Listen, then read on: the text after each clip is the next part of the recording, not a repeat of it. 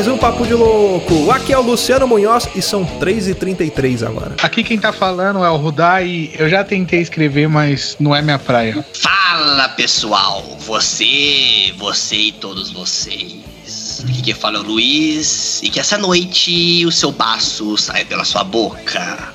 Bom, boa noite aí, pessoal. Primeiramente, eu gostaria de agradecer o convite. É um prazer estar aí com vocês. É, meu nome é Aislan Coulter, eu sou autor dos livros O Cordel de Sangue, Tweetando com o Vampiro. Boa noite, pessoal. Meu nome é Rodrigo de Oliveira. Quero agradecer aqui esse convite. É um prazer estar aqui com essa galera. Eu sou autor da saga As Crônicas dos Mortos, composta dos livros Vale dos Mortos, Batalha dos Mortos, Senhora dos Mortos, Elevador 16 e Ilha dos Mortos. Também sou autor do livro Filhos da Tempestade e também sou autor do livro A Era dos Mortos, parte 1, que está sendo lançado agora em fevereiro. Boa noite, pessoal. Meu nome é MRTC. Queria, antes de mais nada, agradecer ao Luciano pelo convite. Eu sou autor do Bairro da Cripta, pela LP Books, a série Caídos, pela Multifoco, e agora sou contratado pela Pandorga para publicação dos Imperiais de Gran Whale, que deve estar saindo agora entre março e abril de 2018. Muito bem, senhoras e senhores. Olha aí, hoje a gente reuniu essa galera bacana aqui pra gente trocar uma ideia, falar um pouco sobre literatura nacional e, em específico, falar um pouco sobre terror. Olha aí. Para quem acompanhou a gente, a gente lançou um episódio especial extra aí sobre a cobertura do evento da UPABC e hoje a gente trouxe uma parte daquela galera lá para bater um papo. Mas antes, vamos para os nossos e-mails.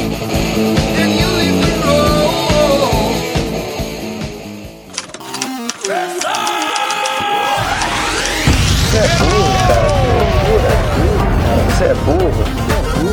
Que coisa absurda.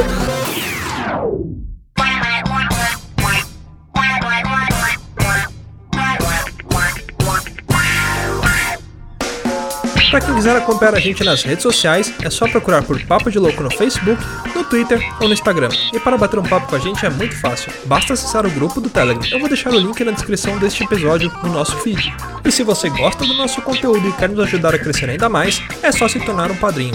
Basta acessar padrim.com.br barra Papo de Louco tudo junto. Toda contribuição é muito bem-vinda e dependendo da sua contribuição, você recebe uma recompensa. Então dá uma olhada lá que tem muita coisa bacana. Além disso, você pode participar de sorteios e promoções exclusivas para padrinhos. E uma outra forma de você colaborar com a gente é compartilhando o Papo de Louco com seus amigos nas redes sociais e avaliando a gente lá na iTunes Store. Então entra lá e deixa suas estrelinhas e um comentário pra gente. Isso é muito importante. Toda vez que você fizer isso, a gente cresce no ranking e outras pessoas vão conhecer o Papo de Louco.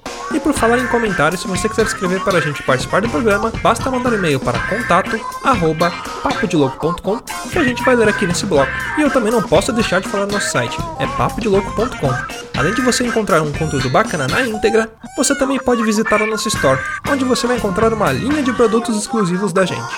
Curtiu? Então entra lá, rapá, é papodelouco.com e junte-se a esse bando de loucos.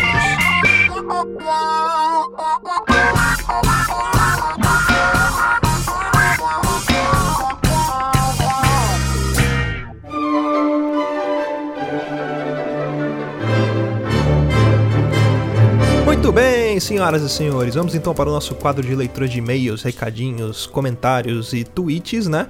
Então, quem escreveu pra gente lá no nosso Twitter, no arroba papo de louco underline, foi o Diego Benevides. Ele escreveu arroba papo de louco, excelente episódio sobre histórias sobrenaturais. Adorei o primeiro e o segundo foi tão bom quanto. Deveriam fazer mais vezes, hein? Fica aí o meu agradecimento por terem tornado a minha viagem de carnaval ótima. Oh, que bacana, hein? Pô, ia aguentar a gente no carnaval, imagina só aquelas horas de trânsito ali. que bom que curtiu, pô.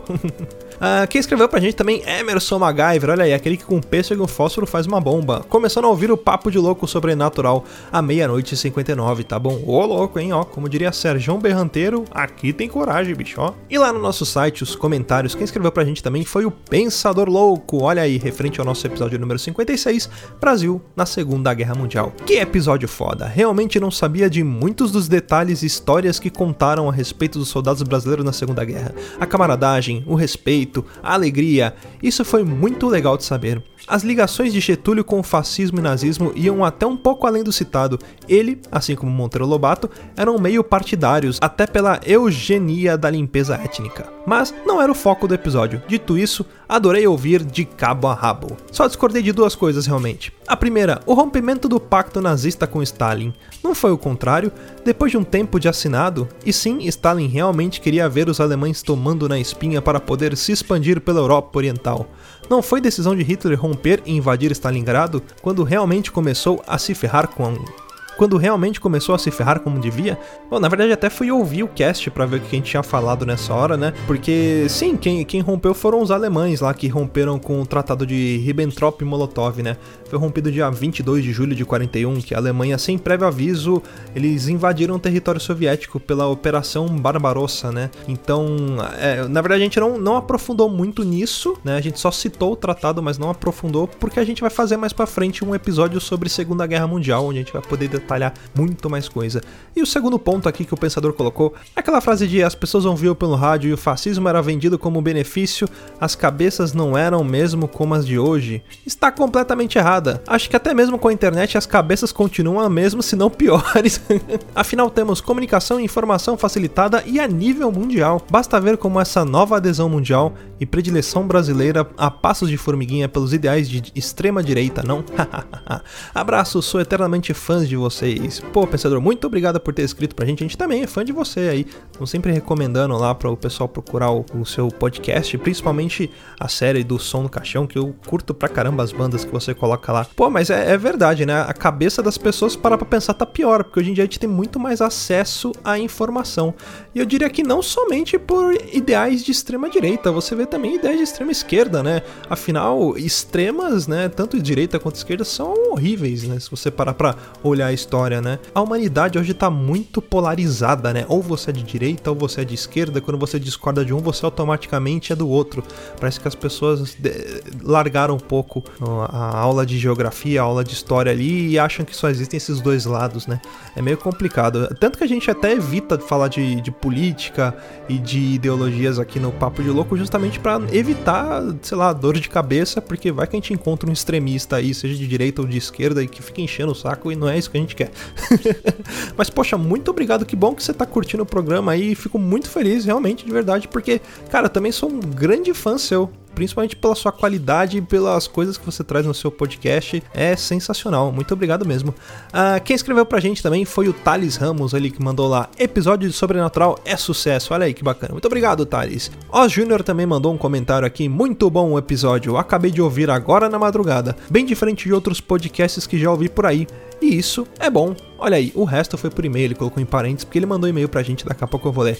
E por falar em e-mails, olha aí, Tiago Araújo, nosso amigo lá de Calcaia, do Ceará, ele escreveu no episódio número 56, Brasil da Segunda Guerra Mundial.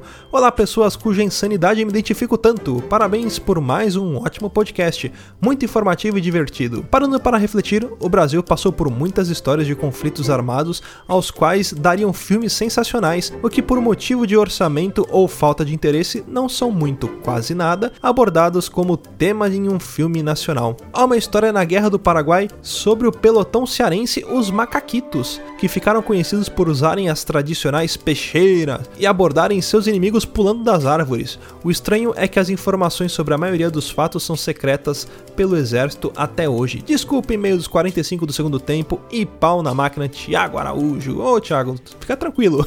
É, ele mandou esse e-mail na verdade na semana passada, só que eu já tava fazendo a leitura de e-mails, não deu tempo de fazer a triagem aqui, mas a gente lê no, no programa seguinte. Aí ele coloca lá na assinatura dele: Tiago Araújo, futuro engenheiro agrícola e ambiental, semi-escravo de uma loja de cosméticos em um shopping.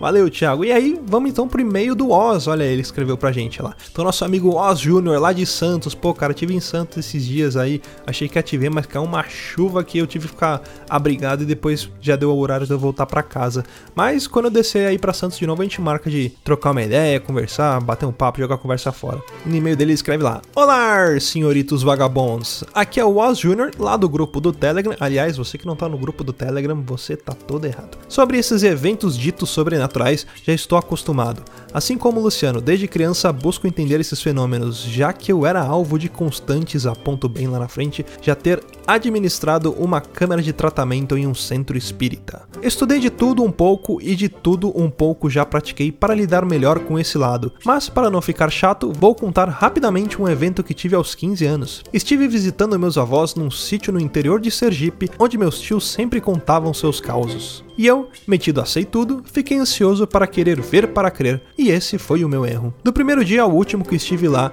não tive sossego. O cagaço durou uns 5 dias por aí.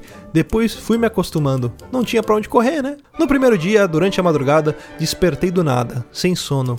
E uma das telhas era incolor e dava para ver a luz do luar, que iluminava parte do quarto escuro e que dava para ver alguém me olhando por trás da cortina que estava sendo usada como porta.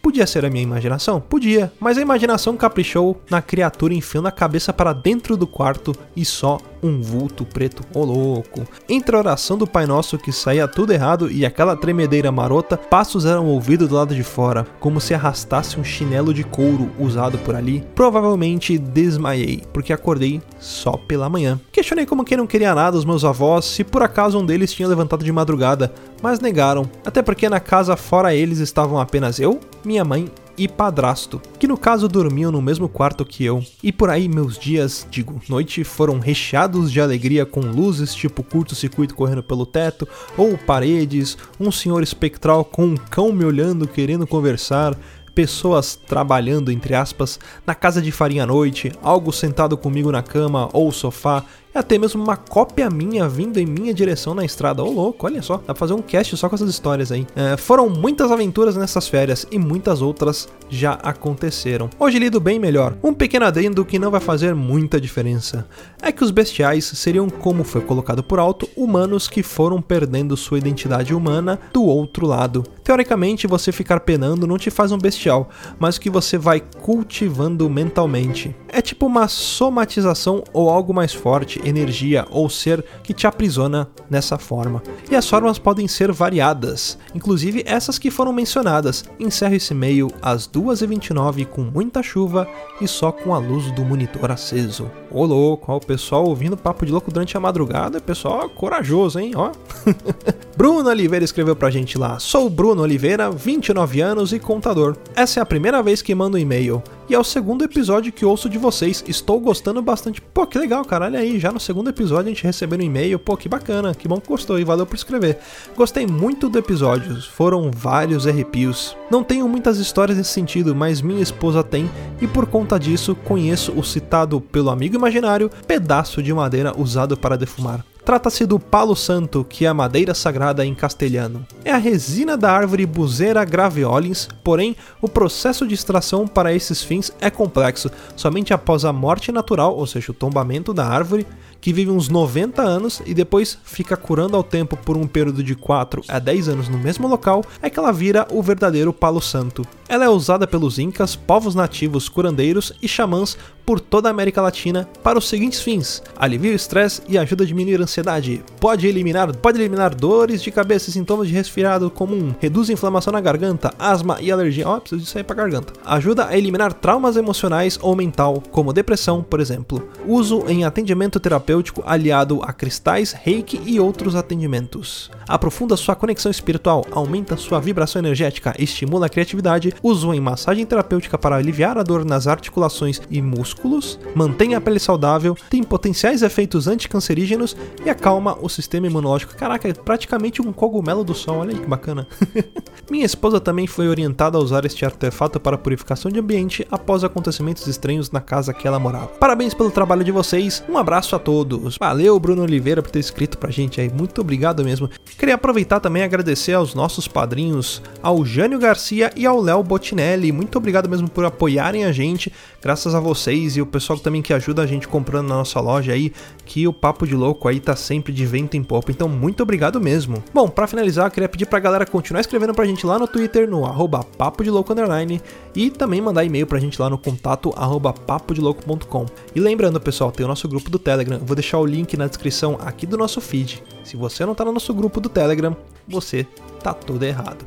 Então é isso aí, vamos pro cast e pau na máquina.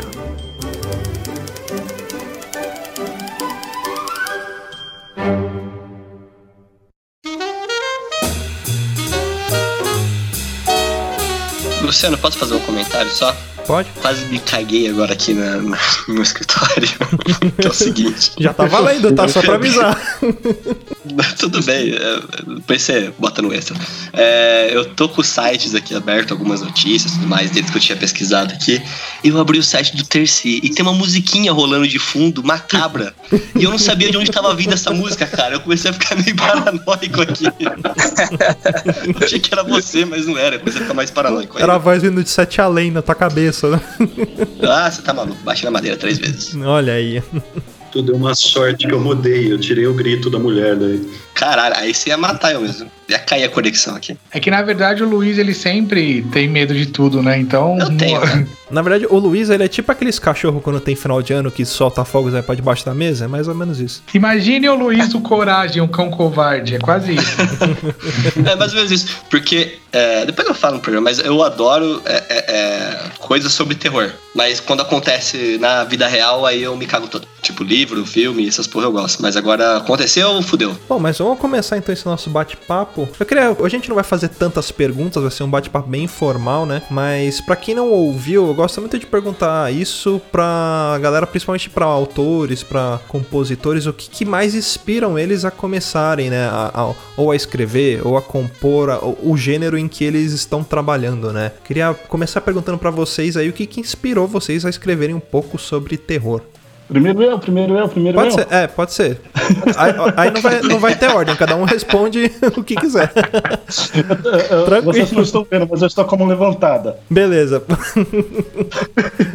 Bom, aqui é o Rodrigo de Oliveira, né? O- a minha inspiração, é, até é, eu tinha comentado naquele bate-papo que a gente gravou lá no PBC, foi um pesadelo que eu tive. Eu sempre gostei muito de ler, né? Sempre gostei muito de literatura de terror, sempre gostei muito de filmes de terror, enfim, sempre gostei de tudo que é de terror. Né? Principalmente zumbis, né? Que são a minha praia, né? Se bem que curiosamente eu nunca li um livro de zumbi. É esqui- esquisito, mas assisti vários filmes, etc. E ao assistir o filme Madrugada dos Mortos, eu tive um pesadelo.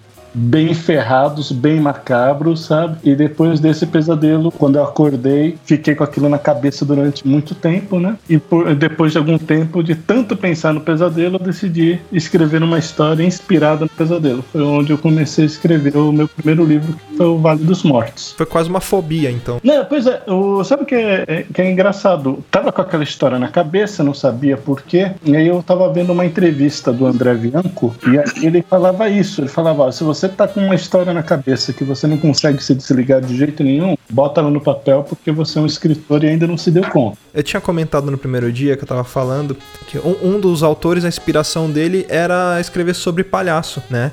E aí eu comentei a respeito de um amigo meu que participa do podcast que tinha fobia de palhaço e passou por hipnose, e é o Rudá, que tá aqui com a gente, né? Por isso que ele falou Eu. agora, você comentou isso de, de, de ter uma ideia no papel e de escrever. Aí, Rudá, você já pode começar a escrever sobre palhaço também. Eu fiquei imaginando isso, porque ele falou de estar de tá sonhando e aquele sonho não sair. Eu acho que eu tenho, eu conseguiria escrever. Eu falei, meu, agora minha esposa tá grávida, eu consegui plan- plantar uma árvore. Eu falei, agora só falta escrever um livro. Quem sabe agora vai. Aí tá pronto pra morrer, né? Essa que é a melhor parte.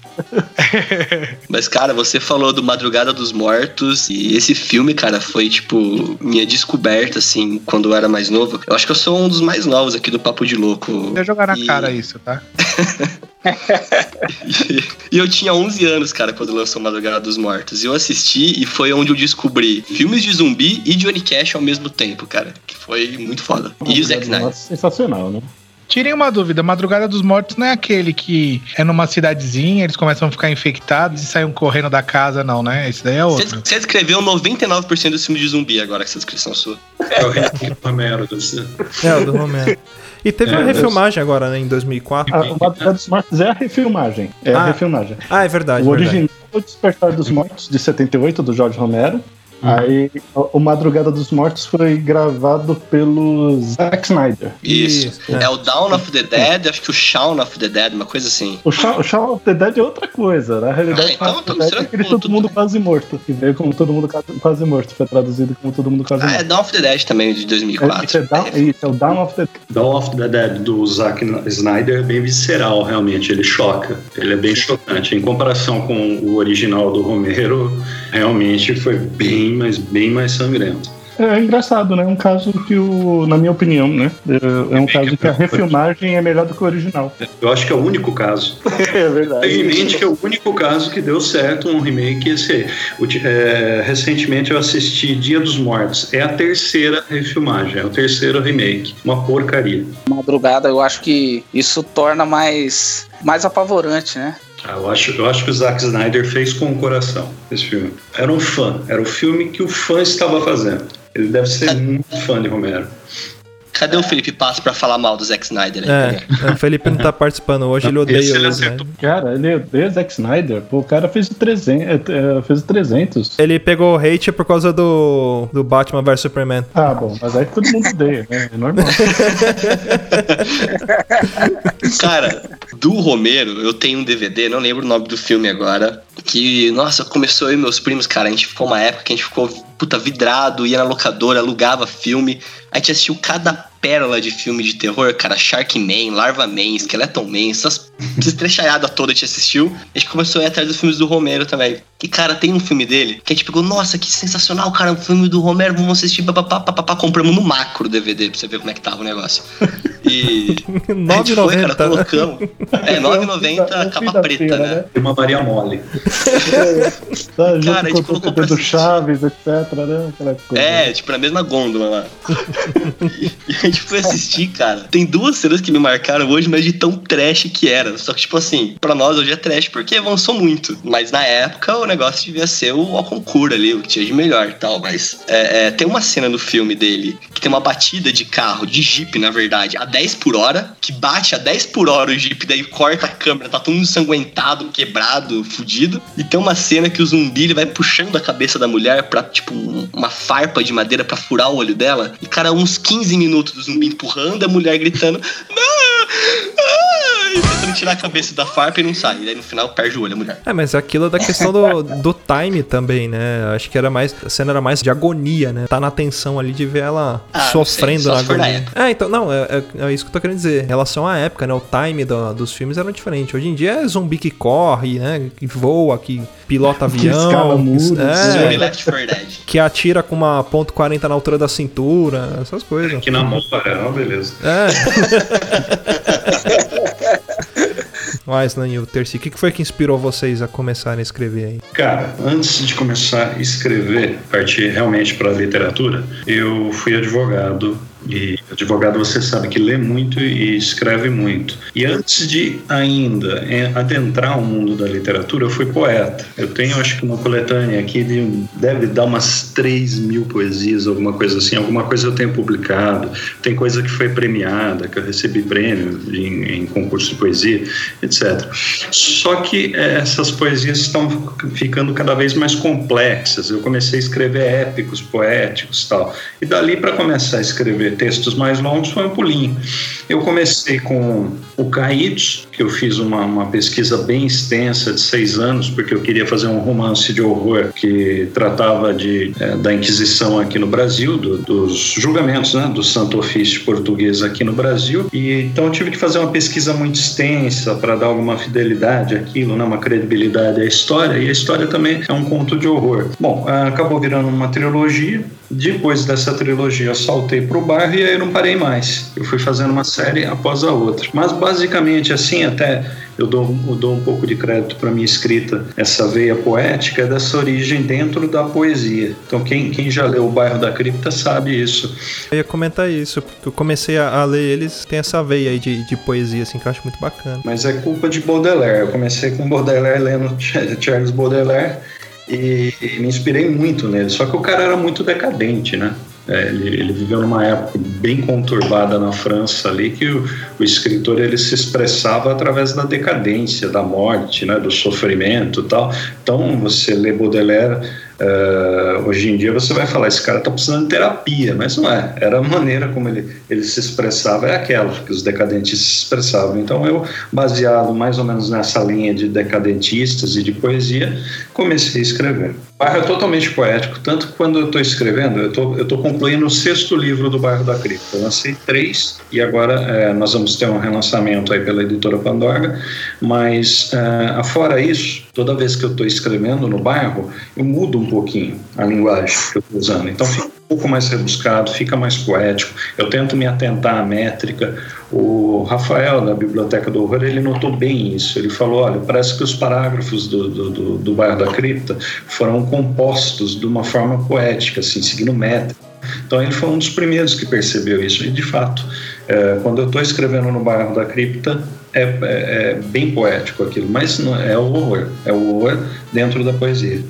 Eu comecei é, na minha casa, na verdade, o, o, meu avô, ele era um veterano de guerra. Ele perdeu duas esposas. É, era um cara que trabalhava muito. Ele tentava se esquecer desses fantasmas aí da, da guerra com muito trabalho e muita leitura. Eu não cheguei a conhecê-lo porque ele morreu em 78. Eu nasci em 80. Eu só conheci a estante de livros dele. E ele tinha muitos livros de ficção científica, suspense, alguns livros de, de terror, muitos livros de bolso. E eu comecei ali, eu e meu irmão, a gente brincava embaixo daquela estante, né? Tinham livros de mitologia também. Então eu cresci, eu tive o, esse privilégio aí de nascer e crescer embaixo de uma estante que tinha, assim, livros fantásticos, cara. Então a, a minha inspiração, eu comecei com ficção científica e depois comecei lendo os livros de mistério. E aí um dia eu encontrei atrás da estante lá uma edição de bolso do Exorcista. Isso aí eu tinha, acho que 10 anos na época. A minha mãe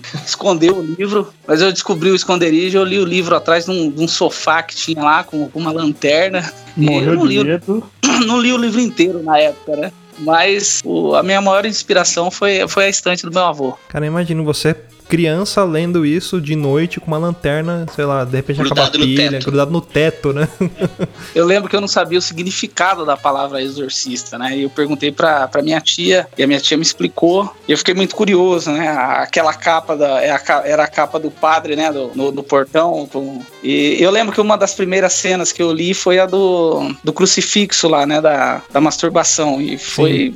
Foi pes- no- no- na época eu não entendi muito o, o significado, né? Imagina você chegando, né, pra sua tia, pra sua mãe, mãe, o que, que quer dizer masturbação? Cara, a minha, a minha mãe, a minha mãe ficou, ficou muito preocupada, cara. O que é mas- masturbação e crucifixo, né? Como essas duas palavras só estão na mesma frase, para começo de conversa, né? Eu imagino quando ligou os pontos, né? Você fala assim, você ligou os pontos e falou: Caraca, poxa, a vida era aquilo, hein? Mas assim, dos, do- dos grandes escritores assim que o pessoal eh, sempre cita de terror, Stephen King, Lovecraft, Alan Poe, Bram Stoker, vários assim. Algum deles vocês se identificam assim na escrita ou no que vocês tentam passar nos textos de vocês? Algum, alguma identificação, tipo, que vocês notam uma vertente de algum grande escritor desses daí? Ou vocês tentam fugir um pouco disso? Na verdade, eu, eu leio de tudo, cara. Eu leio de, é, de Chuck Palahniuk a é, Machado de Assis. Stephanie Meyer, não. É, não. eu li muito Bradbury, li bastante. Philip K. Dick. Eu, leio de ficção científica a policial, en- então assim, eu não leio só terror, né? Eu gosto de Stephen King, Clive Barker, Peter Straub, mas é, eu sou bem diversificado é, na leitura. Mas no- nos seus textos, na sua que- escrita, você acha que você leva alguma coisa de algum autor assim? Mais, tipo, na vertente do jeito de escrever, na forma que você passa o seu texto?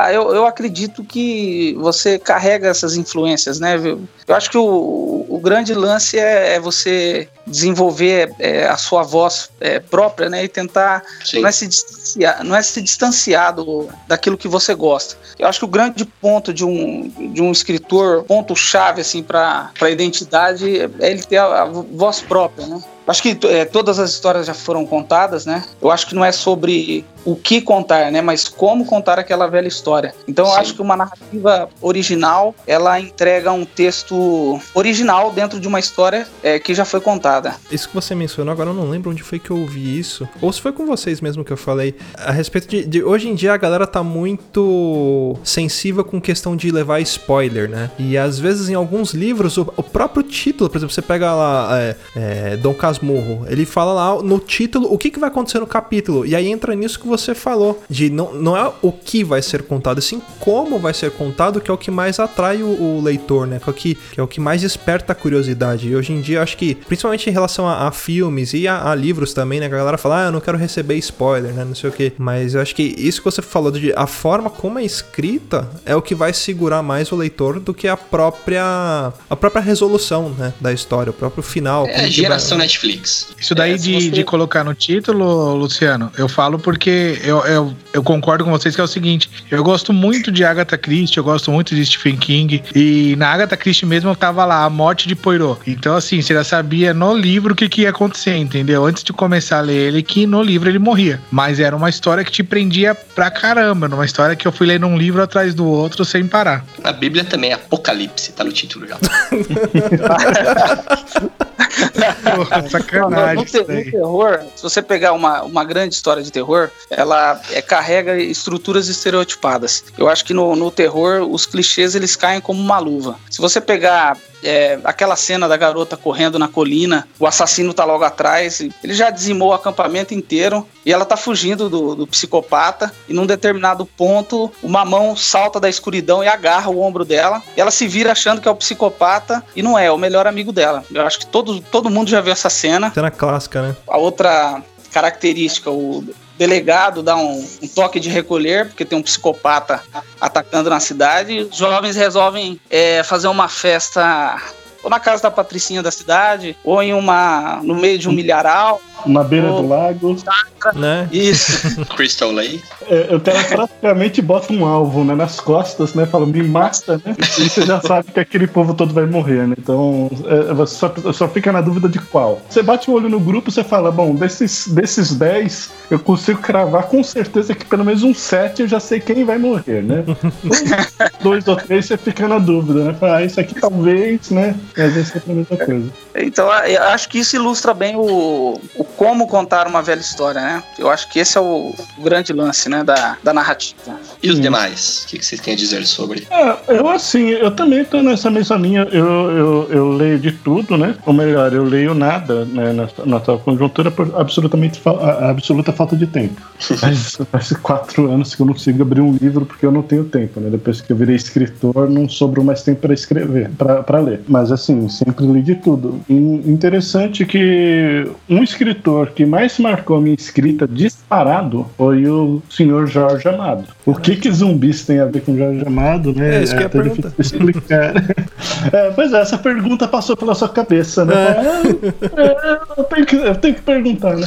Sabe o que, que, é? O Jorge Amado ele tem uma, uma pegada muito interessante no que se trata dos perso das personagens femininas, né?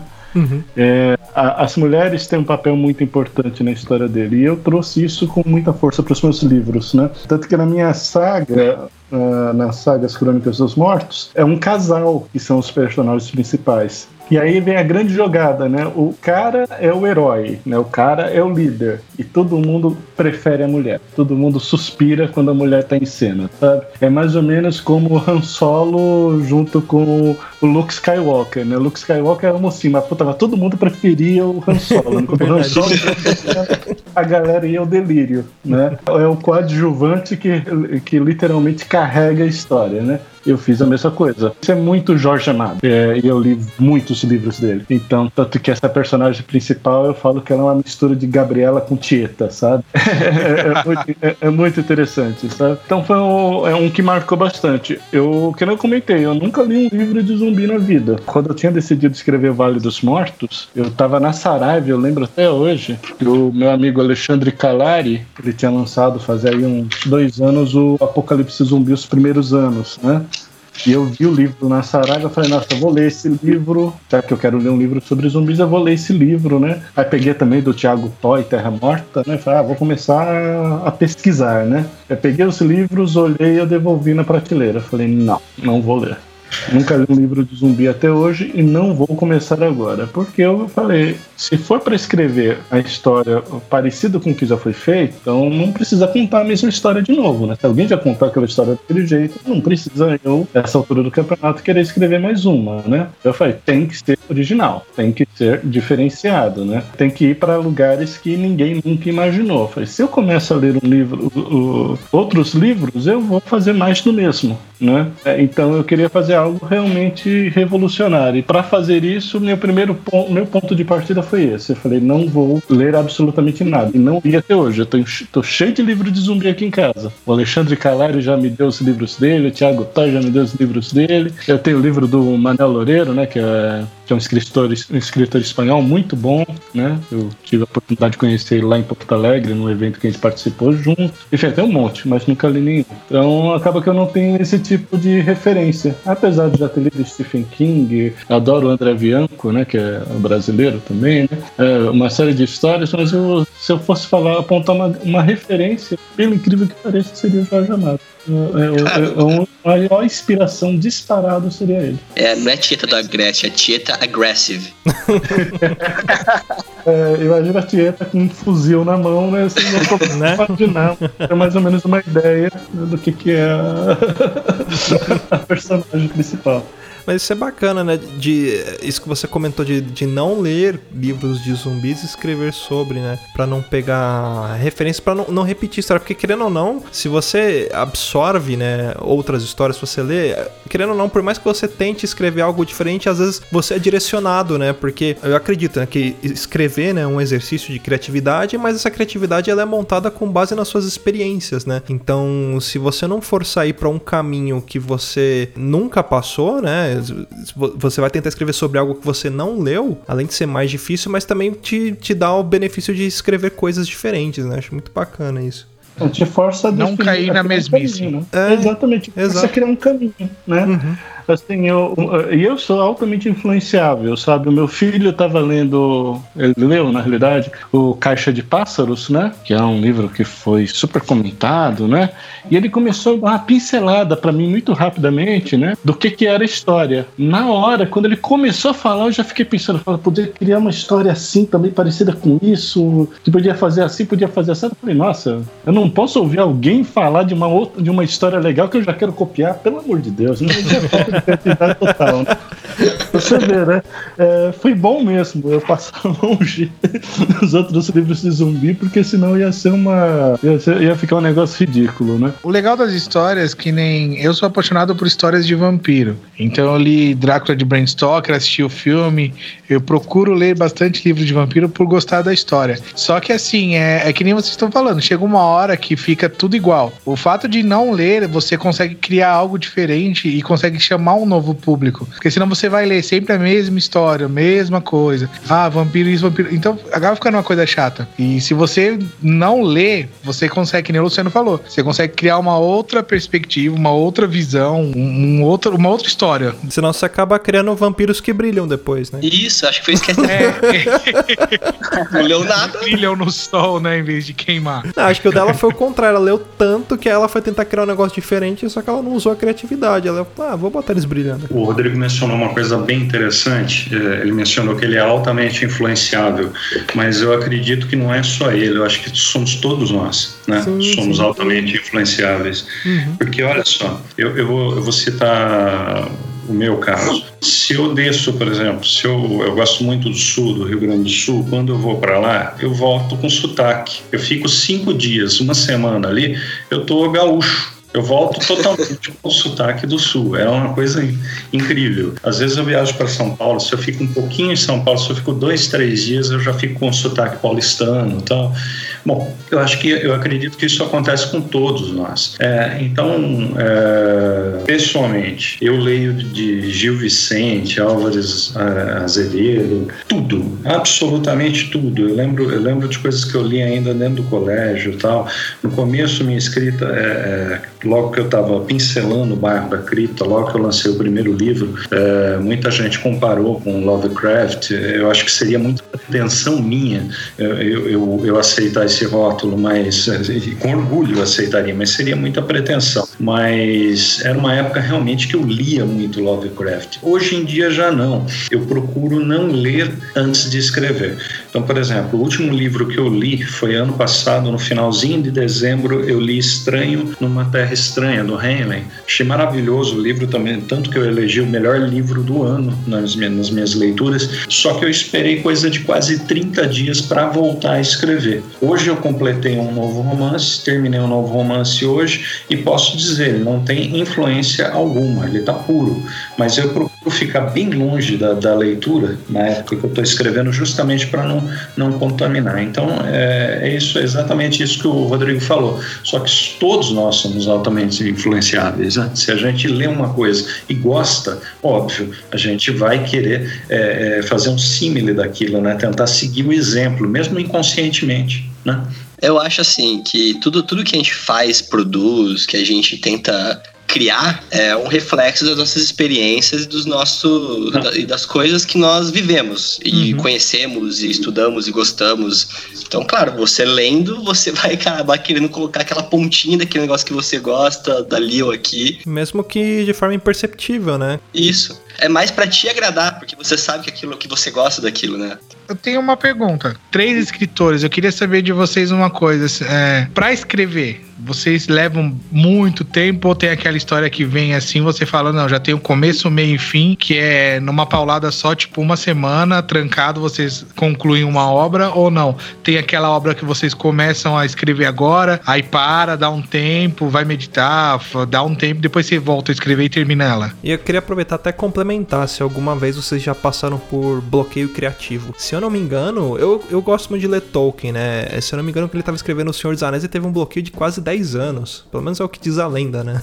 É, não foi sei depois se... do condado, daquele começo lá. É, ele teve um bloqueio de 10 anos. que eu acho que foi mesmo. É, então. Uhum. Aí eu queria saber, além disso que o Rodar perguntou, se algum de vocês já passou por isso. E aí, como que vocês fazem, né, pra, pra tentar sair desse bloqueio criativo? Ou se, se buscam referências diferentes, ou, ou se não, não buscam, ou não sei se tem alguma, alguma coisa que ajuda nesse momento. Por que, que eu tô perguntando isso é. também? Porque eu tô escrevendo e eu tô num bloqueio criativo agora. Eu tô tentando escrever o primeiro livro e eu tô num bloqueio de dois anos que eu não consigo voltar a escrever. Bem-vindo ao clube. É, cara, assim, falar da minha experiência, né? Assim, vai, dar um passo para trás. Com relação à a, a, escrita, né? Como que a coisa vem, né? Acho que tem diversos tipos de escritores, né? Os porra loucas, tipo Stephen King, né? Que ele vai lá, ele tá escrevendo um livro, daqui a pouco ele tem uma sacada, ele larga aquele livro de lado e sai escrevendo o outro livro, começa, começa outra história, daqui a pouco acho que ele empapuçou daquele, volta pro outro, ou começa um terceiro, depois volta pro primeiro e vai fazendo essa essa maluquice, aí ele é um cara que eu já ouvi falar que ele sofre muito bloqueio. Ele tem vários bloqueios, porque imagina, né? O cara sai fazendo na porra louquice desse jeito, né? O cara sai escrevendo, daqui a pouco ele fala, puta, e agora? Pra onde que eu vou? Tartaruga alienígena. Exato, aí o cara trava, né? Fala, pô, porque ele é muito impulsivo, né? Tem aqueles escritores tipo George R. R. Martin que, putz, grila, né? Dizem que o cara faz esquemas, estruturas, ele faz diagrama. Tudo metódico, tudo. né? Exatamente. E tem aqueles caras que estão no meio termo que eu acho que eu, eu, por exemplo, me encaixo. Eu não faço todo esse plan mega planejamento, mas eu não consigo começar uma história se eu não tiver o começo, meio fim, sabe? Enquanto eu não tiver, não tiver claro na minha cabeça onde começa, para onde vai, qual vai ser o caminho percorrido, eu não, eu, eu não consigo sair do lugar. Enquanto isso não tiver fechado na minha cabeça, eu não consigo fazer. A partir do momento que eu já sei, já tenho esse mapa, né, básico, né, de tudo que vai acontecer, aí sim, aí eu começo a, a trabalhar. Só que apesar disso, quando eu estava escrevendo Era dos Mortos, né, que é o meu livro que eu vou lançar agora, que aliás virou Era dos Mortos parte 1 e parte 2, né? Porque é, é, é a suprema ironia do destino. Eu estava na, eu tinha escrito 50 páginas do Era dos Mortos e eu travei. Eu travei completamente, não saía do lugar, fiquei um mês olhando para a tela do computador sem conseguir. Eu acho que em um mês eu escrevi seis páginas tá? se eu não estiver ficando maluco. E eu não sabia o que fazer, aquilo tá me dando desespero, né? É o último livro da saga, né? Todo mundo esperando, é o fechamento da saga e aquilo começou a me dar pânico, né? é, poxa vida, como que eu vou decepcionar esse monte de gente, né? No final das contas, o que que eu fiz? Peguei uma história que eu tinha na cabeça há muito tempo, que não tem nada a ver com zumbis, que é uma, uma, um livro de uma fantasia sombria, e falei, bom, eu posso ficar mais alguns meses olhando para essa tela de computador, eu posso fazer alguma coisa útil para a humanidade, né? Escrevi o outro livro. E em quatro meses eu escrevi um livro inteirinho, quase 350 páginas, né? E assim, isso primeiro foi legal navegar por outros mares, né? Esse livro foi lançado inclusive por outra editora, lancei pela Planeta, que é a minha editora principal, que é a Faro, é, não trabalha com fantasia, né? E isso, esse respiro de quatro meses envolvido com uma outra história completamente diferente abriu minha cabeça, sabe? Eu, eu, quando eu tava acabando o Filhos da Tempestade, eu tava desesperado para voltar pro Era dos Mortos, que a, a, a, ideia, a cabeça tava fervilhando de ideias, né? Aí era, mudou, né? Eu, eu tava quase me sentindo o próprio Stephen King, né? Que ia largar um livro e abandonar para poder voltar pro outro, né? Mas eu acabei ele, acabei, consegui fechar com uma editora, soltamos e aí eu fui, voltei pro Era dos Mortos. O livro que eu tinha ficado mais de um mês estacionado na página 50 acabou com 640 páginas. Caraca. Pois é. Bota, bota Benítez. Eu tive que dividir o livro em dois.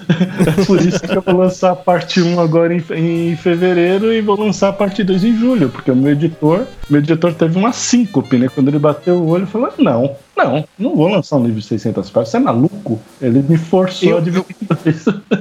Mano, eu não conseguia fazer uma redação, velho. Eu não conseguia fazer uma redação de uma página. Eu, eu comecei a escrever no momento que eu, que eu fiquei desempregado, há uns. Faz mais de dois anos, é, uns dois, três anos atrás. Eu fiquei desempregado uns quatro meses. E nesse, nesse período de quatro meses eu comecei a escrever. Escrevi lá quase, quase 150 páginas. E aí eu voltei a trabalhar e eu fiquei meio que sem tempo. Então eu tava com, assim, coisa de, sei lá, uma, duas horas dedicado a escrever. Só que como eu demandava muita pesquisa, eu travei. E aí, ou eu pesquisava ou ia escrever, só que aí quando eu ia escrever, eu tentava ler o que eu escrevi pra ver se ia fazer sentido ou não, e aí eu, eu travei ali. Então, espero um dia poder voltar e concluir. Meu processo criativo, eu não, eu não tenho como explicar isso. Para mim é, é o caos. Se eu fosse trocar em miúdos, o que, que é o caos? Sei lá, eu, eu teria que dividir ele entre fenômenos químicos e fenômenos físicos, né? Então, o físico, você vai se atentar muito ao, ao português, a regra ortográfica, as regras gramaticais, etc. Sempre primando pelo bom português. Agora, um fenômeno químico, cara, eu sempre fui um péssimo aluno de química. É, é algo que você não consegue explicar, que simplesmente acontece é, dentro de você. Então vamos situar assim: a minha criatividade tem a parte química que acontece dentro de mim e a parte física que eu exteriorizo com regras gra gramaticais, ortográficas, etc. Mas eu não, não saberia definir isso para você. Se eu precisasse escrever um livro de regras sobre como criar, como escrever, eu não saberia, não teria esse talento todo de explicar algo que de certa forma é inexplicável. Eu acho que Deus fez o mundo, não é? E até hoje ainda está uma bagunça e eu acho que mesmo ele não consegue explicar o que saiu errado. O que tá acontecendo, né? É, o que está acontecendo? Então, tanto que ele escreveu o Apocalipse. Ele falou assim: bom, vamos lá, né? Qualquer coisa eu termino com tudo. É, agora, bloqueio, cara. Sobre bloqueio, eu acho que eu nunca, sem falsa modéstia, sem nada, eu até acho que não é um ponto positivo. Eu nunca tive um bloqueio na minha vida. Eu sou muito disciplinado. Só que tanta disciplina às vezes me leva a tomar alguns caminhos errados. Eu já cheguei a jogar no lixo 80 páginas de escrito, né? Eu não tive o bloqueio, mas eu tive autocrítica. E o que me ajuda muito a não ter o bloqueio, eu acho que foi esse lance meu dentro da poesia. Eu fiquei quase 10 anos escrevendo poesia, então eu tenho muita afinidade com métrica. E métrica é matemática, e matemática vocês sabem que matemática é a chave do universo. Então qualquer é, impasse que você está, se você usar matemática e usar a métrica, você sai desse impasse. Mas isso não é nenhum mérito, como eu falei. Eu acho que ter um bloqueio, muitas vezes eu acho que, é, como o Rodrigo mencionou, ter um bloqueio te ajuda a ver, né, de outra forma um problema, a caminhar por outros caminhos, a, a seguir uma outra coisa que vai ser boa para você, vai ser boa para seus leitores. Eu, infelizmente, eu ainda não tive um bloqueio, espero ter ainda. Bom, eu, eu escrevo todos os dias. Quando eu trabalhava fora, eu escrevia, era uma loucura, eu escrevia dentro do ônibus. Já escrevi em rodoviária. O, o Cordel de Sangue eu escrevi ele inteiro em uma rodoviária. Já escrevi dentro de banheiro público, que a rodoviária aqui no Oeste Paulista, no inverno, é, é muito fria. Então eu entrava no, no, banheiro lá e escrevia no banheiro. Escrevo todos os dias e leio todos os dias. Eu separo um, um horário para escrita e um horário para leitura. Sobre bloqueio, eu acredito que nós não temos acesso direto à inspiração nem ao talento. O talento ele está ligado a, a, a, essa falsa ideia da inspiração. O talento para mim é uma capacidade do lado direito do cérebro da gente pegar situações cotidianas e descobrir conexões é, com coisas que já estão na, na nossa cabeça e relacioná-las de uma forma que ninguém jamais relacionou. Para mim isso é talento é lógica analógica. Nós nascemos com essa capacidade de desenvolvimento e progressão a partir da prática. Eu hoje escrevi 10 páginas. Né? Hoje foi um dia bom, à tarde eu não, não trabalhei. E eu sei que amanhã pela manhã eu vou descartar umas nove páginas. então é. eu sei. Tem que ter coragem. Eu, eu escrevi o Tweetando com Vampiro em 2010. Eu finalizei o livro. Eu tento finalizar um livro em dois, três meses. O rascunho, na verdade, né? Não finalizar o livro, finalizar o rascunho. E eu finalizei o rascunho, fiz as reescritas. E quando eu fui fazer a, a terceira reescrita, eu li e achei uma porcaria a história. Eu apaguei o livro inteiro, mandei pro lixo e fiquei só com o título. Isso em 2010. Aí o ano passado eu comecei a escrever uma nova história e usei esse mesmo título. Mas eu acredito nisso, eu acredito que é lógica analógica. Eu acredito muito numa frase do. Eu já vi na internet que essa frase é do Thomas Edison, já vi também que é do Jung, não importa. É mais ou menos assim: que a inspiração chegue, é, não depende de mim. A única coisa que eu posso fazer é garantir que ela me encontre trabalhando. Então eu sempre escrevo. E se a inspiração chegar, amém. Se não chegar, no outro dia eu vejo o estrago. Cara, que bonito isso que você falou. Né? Eu pensei que eles iam falar assim: ah, eu chego em casa, desenho um pentagrama no chão, sento e escrevo. É assim que funciona. Vira o olho. Então. Eu acho que é assim que a minha mãe imagina. né? Você vê as histórias do, do pessoal, tipo, zumbi, vampiros, morte, não sei o que. Você fala, mano, os caras devem, tipo, escrever os livros tomando uma taça de sangue, sabe? Nossa, aí... satanista, aí você vai, aí você vai ver os caras, os caras, tipo, mano, oh, normal, o cara é mais né? normal que eu. O cara é mais normal que eu, cara. Esse cara é chato pra caralho, né? Essa que é a verdade, né? O cara, é por isso que ele escreve livro de terror, né? Porque ele é muito chato, né? É menos chato, né? Eu conheço um cara que, que falou que se tranca no quarto e acende incenso. Só que eu nunca vi ele produzir nada. Precisa descobrir que incenso é esse, velho. é o incenso do capeta. É, eu desconfio que é, é, outro tipo de coisa que ele tá queimando no quarto. É, né? eu achando que tá acendendo outra coisa. Faz tanta fumaça quanto incenso. Né? Mas de, de material, assim, de terror e tudo mais, vocês consomem alguma outra coisa fora da mídia de cinema e de literatura? Vocês, tipo, quadrinhos, mangás, vocês também procuram ou veem alguma coisa desse tipo também? Bom, eu cresci é, consumindo livros, é, filmes. Eu consumia é, bastante HQs também. Na época era Calafrios, Spectro. É, tinha uma coleção do, do Hellraiser, que saiu uma edição de luxo. É, era caro pra caramba. Isso aí era na época dos Cruzados Novos. Naquela época não era fácil, né? Eu tinha também HQs do, do Alien. E nessa época eu comprava muitos HQs, né? Hoje eu me baseio em filmes e livros mesmo.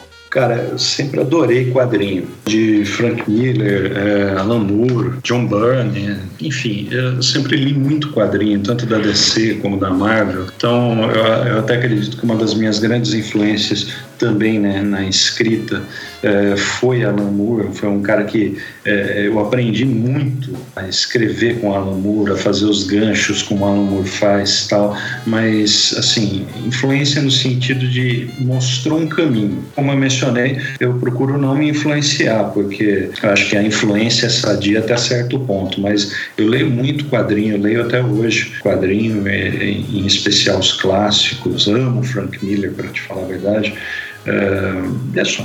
Engraçado, sabe que eu nunca consegui me apegar muito aos quadrinhos de terror. Apesar de sempre gostar, sempre ter gostado das histórias de terror, tentei ler alguns, assim, que não for, foram tão irrelevantes na minha vida que eu, você falou que eu não consigo lembrar um nome sequer, sabe?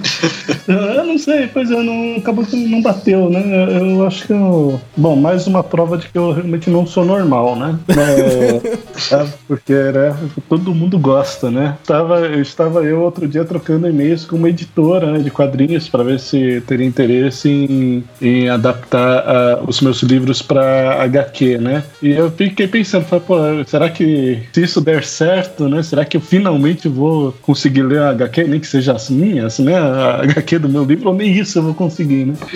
é, pois é, é, vai ser trash, né? Vou ter que aprender, né? Se, se isso der certo, eu vou ter que aprender a ler, né? Eu tenho uma época que eu. Uma época mas no passado recente, uns seis anos atrás, sete anos atrás, eu tava lendo a The Walking Dead. Porra, foi uma também, das primeiras HQs que eu comecei a ler quando comecei a ir atrás de HQs assim. Né, mas assim, mas também eu li algumas e depois parei também, sabe? Então, realmente, né, a referência acaba sendo mesmo literatura e filmes, né? Se bem que eu gosto de escrever, dependendo da passagem, eu gosto de escrever com música sabe? Sabe, puta, tem uma, um trecho do meu livro, do meu segundo livro, que eu ouvia a versão, a Sweet Dreams, né, da versão do Marilyn Manson, toda vez que eu ia pagar, retomar aquele, aquele trecho, sabe? As, as 30 páginas finais do meu segundo livro, eu ouvia essa música seguidas vezes, né? Porque ela é tão diabólica, sinistra, doentia, sabe? Era uma.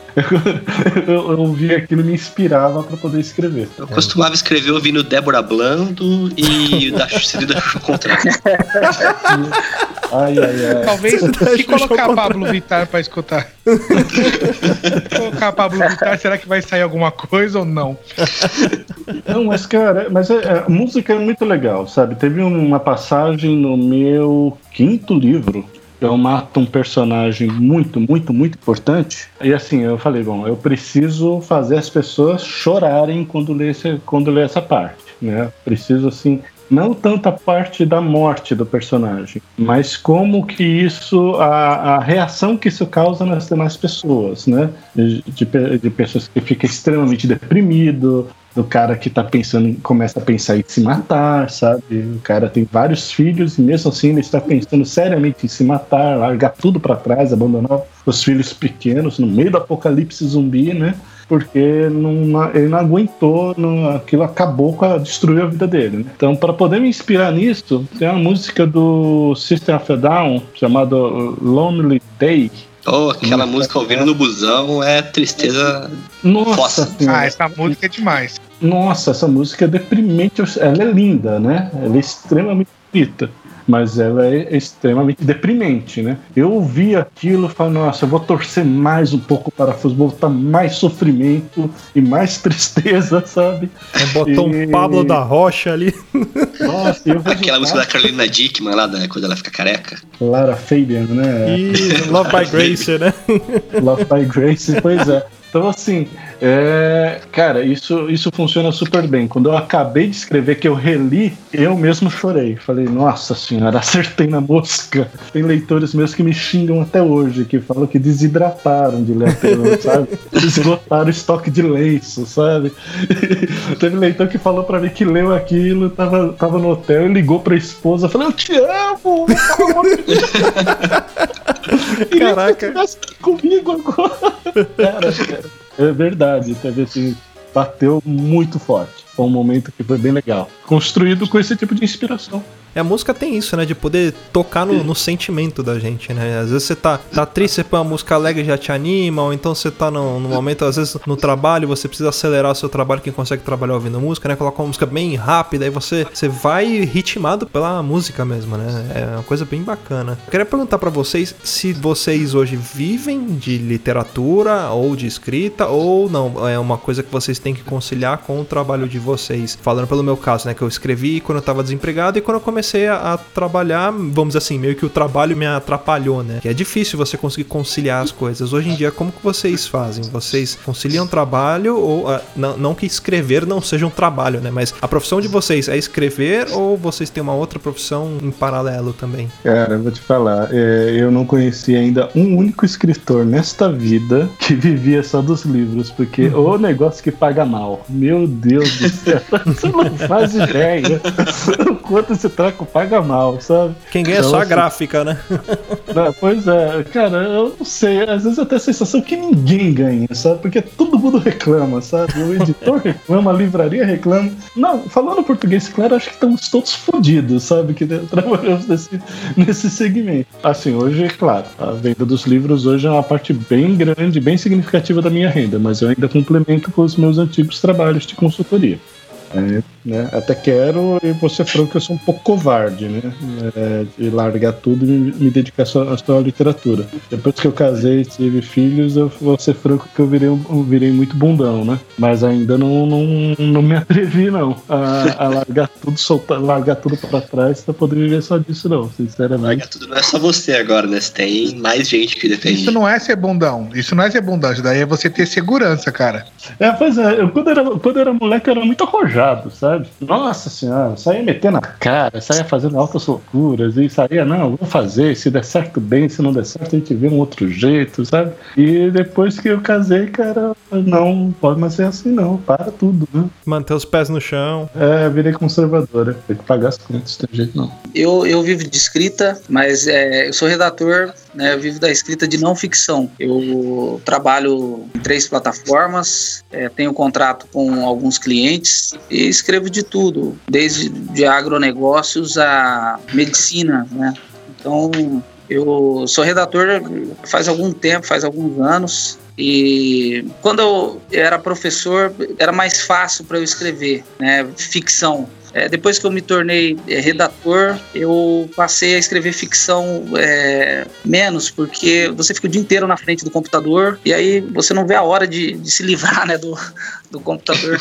Então isso não prejudicou a minha escrita, porque eu ainda mantenho essa rotina de escrever é, cinco páginas por dia, cinco, seis páginas. Então, eu acordo mais cedo, umas seis da, da manhã, e tento escrever até umas oito. Um dia que eu durmo até mais tarde, eu tento é, virar a noite escrevendo, mas quando eu era professor era mais fácil. Eu- quando eu era professor, eu escrevia na hora do almoço, eu escrevia antes de começar o- as aulas, no período da manhã, eu escrevia à noite. Depois que eu me tornei redator, é, reduziu a minha produção de ficção. Mas, é, é como o Rodrigo falou, eu também nunca conheci um escritor que vivesse de, de ficção. Eu acho que até fora do, do país, é, os grandes escritores, eles vivem de direitos autorais, né, de, de filmes. É, o Stephen King é, Eu, eu sou garota de programa à noite. Porra, dessa voz, cara. Não- Ficaria de abaixo busto, coragem. de saia. E finjo de muda também, senão não dá certo. Mas enfim, Nossa! vamos lá.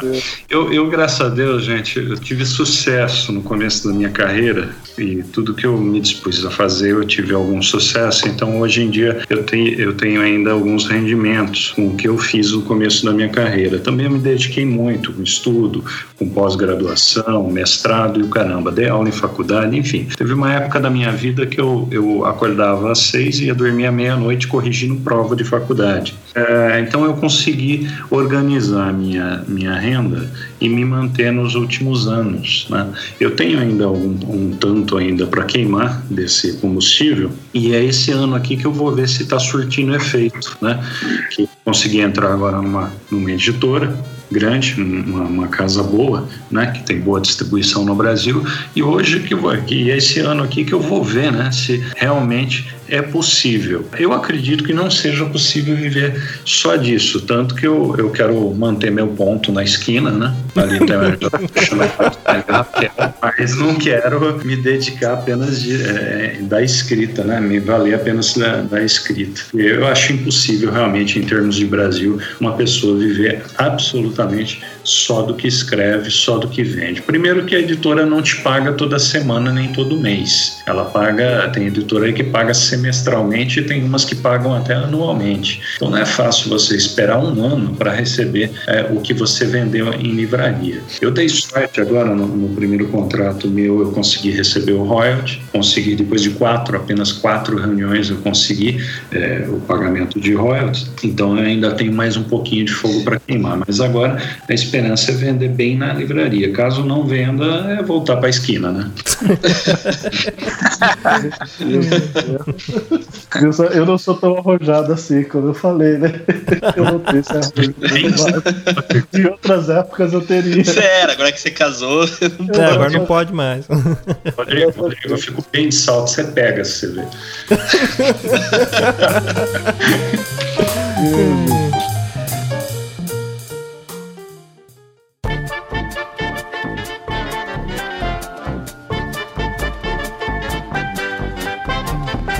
É, Rodrigo, Aislan e Ters, vocês estão prontos para responder as perguntas mais sensacionais da sua vida? Opa! Sim! Ok, então podemos começar o nosso super questionário do Papo de Louco. Primeira pergunta, vou fazer em ordem, vou falar para direcionar para quem que eu tô fazendo e daí vocês vão respondendo. Coisa rápida, jogo rápido, bate-bola, como diria Marília Gabriela. Vamos lá. Rodrigo, biscoito ou bolacha? Biscoito, é óbvio. Biscoito. Biscoito? É lógico, cara. Bolacha, bolacha me lembra bolacha de água e sal, me lembra regime, e isso é uma coisa que eu não tô podendo fazer agora. Você com biscoito ou bolacha, Tarsi? Uh, puta, bolacha, né? Bolacha? Boa, boa. É o primeiro, Luciano? É o primeiro, porque a gente entrevistou puta só a galera do Rio. Todo mundo falava biscoito. E Aislan? Bolacha. Aê, Porra, mais um, velho, pô. Aê, Chupa, Felipe Passos. Segunda pergunta, começando pelo Rodrigo novamente. Você acredita na Terra plana? Cara, se eu acredito na Terra plana. Não, porque ela é uma grande mentirosa, tá certo? Não tem por que acreditar nessa filha da puta, não. Você divide a mesma opinião, Tércio do Rodrigo? eu nunca vi, cara. Pelo que pegou na borda. Vamos redonda. Aislan? Não, não acredito. não acredita? Agora, Rodrigo, vou começar pelo Aislan agora. Vamos ver um pouco a ordem para ter um pouco mais de dinâmica aqui nas perguntas. Vamos lá. Aislan, você acredita no ET Bilu? Só no de Varginha. Só? Só. No ET de Varginha eu acredito. Terci? Só o ET de Spielberg. Só o ET ou extraterrestre, beleza. E Rodrigo? Obviamente que não, mas uh, todo mundo sabe que o chupa-cabras, esse sim existe. Isso, isso, inclusive está escondido aqui em São José dos Campos, todo mundo sabe. Eita, olha aí. As autoridades estão escondendo isso, mas está, ele está escondido lá no CTA. Olha aí, ó. É, Eu tô escrevendo é... um ponto sobre isso, cara. Sério mesmo? Eu juro por Deus. Caraca. Pro Narrativas do Medo. O Victor Abdala tá organizando. Terci. Chupa cabras, cara. Puta que pariu. Terci, qual que é a maior maluquice que você faz? Você tem alguma mania, alguma coisa que você gostaria de compartilhar com o mundo como sendo uma loucura, uma maluquice que você faz? Uh, sei lá. Por exemplo, ah. começar a se lavar pelo mamilo esquerdo. Não, não. É, não. Uma, passar uma shampoo na axila, umas coisas assim, sei lá. Coisa leve, coisa leve. Eu cozinho, cara. Isso é loucura. Isso é loucura. Comer. Comeu que ele cozinha. Entendeu? Então eu cozinho, quem são os loucos são os outros. Rodrigo, você tem alguma loucura, alguma coisa aí que você faz no seu dia a dia aí que. Cara, eu, eu tenho muitas loucuras que eu gostaria de fazer, cara, mas se eu fizer, minha esposa me bate. Tá certo? Como eu sou muito. Como eu falei, né? Eu sou extremamente covarde. eu não, me, eu, não, eu não me. Eu procuro não me dispor com ela. Então, não, sabe? Se eu fosse solteiro, provavelmente eu estaria fazendo várias. Mas não. Eu, eu sou bundão. eu sou bundão. Aisla? Não, eu também não. A patroa não deixa, cara. A patroa marca em cima. Porra. E é só trabalho e sofá em casa. Cara, eu estou tô negociando há 15 anos. Eu vou fazer 15 anos de casado. Agora, 15 anos que eu tô tentando negociar minha terceira tatuagem. Pra você ter uma ideia como tá difícil. Toda vez que eu falo, Poxa vida. tatuagem, eu falo, por que, que tão apagadas que você tem hoje? Você né? Tem que regredir ainda. Né? Em vez de fazer uma, não, vou apagar essas aí, né? Sempre tá com recurso no final. É, pois é. Agora, uma última, última pergunta para fechar esse questionário maravilhoso aqui. Começar pelo Rodrigo. Ou então vocês podem responder todos, assim, meio misturado, não tem problema. Se vocês estivessem fugindo de uma horda de zumbis no fim, no fim do mundo, apocalipse acontecendo, zumbi na Terra, e vocês tivessem que escolher um podcast para falar suas últimas palavras, qual podcast seria? Pera, é, é, esclarece uma coisa. É zumbi maratonista ou zumbi Romero? O zumbi maratonista, ele vai te pegar de qualquer jeito, você tem que escolher um podcast pra dar a sua última entrevista, falar a sua última O- mensagem. o e esse podcast tem final. que começar com a palavra papo e terminar com louco. Qual podcast vocês escolhem? Nossa, que pergunta difícil. Eu devo pensar. Calma aí. Então, eu vou consultar aqui as minhas bases. Vocês vão estar correndo também? Não, a gente, tá A gente, a gente vai ser o na mão. zumbi. Então, papo de louco, cara. Se, se se são vocês em formato zumbi maratonista, não. É papo de louco. é Olha aí. Não, eu. Preste atenção numa coisa. Eu, mesmo zumbi, vivo e tal, eu não ia correr. Se o, se o cara não passasse perto de mim pra morder a perna dele, mano, ele não ia ser mordido. O Rodar é a maior chance de sobrevivência que a gente tem contra um ataque de zumbis ou de ataque de leões. Bom, gente, queria agradecer a participação de vocês aí. Muito obrigado mesmo. Espero que vocês tenham gostado de participar aqui. Fiquem à vontade para voltar sempre que quiserem também. E para encerrar, eu queria aproveitar e pedir os contatos de vocês, como que a galera acha vocês, para ter acesso aos livros, como que, que os nossos ouvintes fazem. Terce, só lembrando que é o contato seu de escritor, não o contato da esquina, tá? Então, cara. É fácil de identificar. Vamos lá. O meu é www.mrterci.com. Tá tudo lá, gente. O meu aqui é facebook.com barra escritor Rodrigo de Oliveira. É só bater lá e mandar mensagem pra mim. E já falei antes, vou repetir porque nunca, nunca é demais. Eu não mando nudes. O Rodrigo só está, incapacitado, incapacitado de adicionar mais gente. Ele já tem 5 mil lá. Cara, É, eu tentei, adicionar. tentei adicionar lá, eu- eu- apareceu a mensagem lá. eu fiquei triste, coloquei aquela musiquinha do, do Hulk, sabe? A música triste dele. Naruto triste. Ele, me convidou, ele me convidou, eu fui tentar, deu 5 mil. Não deu. Pois é, abri uma vaga lá, fui convidar. Quando eu vi, eu... Já pegaram. Já pegaram. que merda. Vou demitir alguém pra poder colocar você. Posso escolher? Eu tava, eu tava comentando com a galera, eu vou criar uma rede social que vai ser a rede antissocial. Todo mundo que, que entrar na rede vai ser amigo de todo mundo. Aí só vai excluindo as pessoas.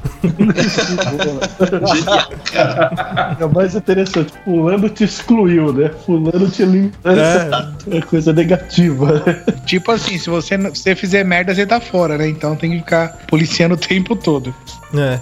Aslan, como é que a galera te acha também? Eu estou nas redes sociais e os meus livros estão na, na Amazon e na, no Wattpad e na, Lovebook também. Lovebook é uma plataforma nova, é, parecida com o Wattpad, Uhum. e eu disponibilizei o Cordel de Sangue semana passada lá, tá lá. Bom, galera, então a gente vai ficando por aqui. Mais uma vez, muito obrigado aí, todo mundo que participou. E até semana que vem.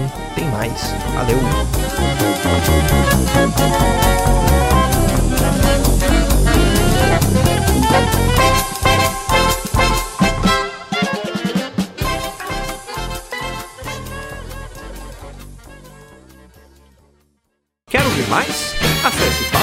Papodelouco.com ou assine o nosso podcast.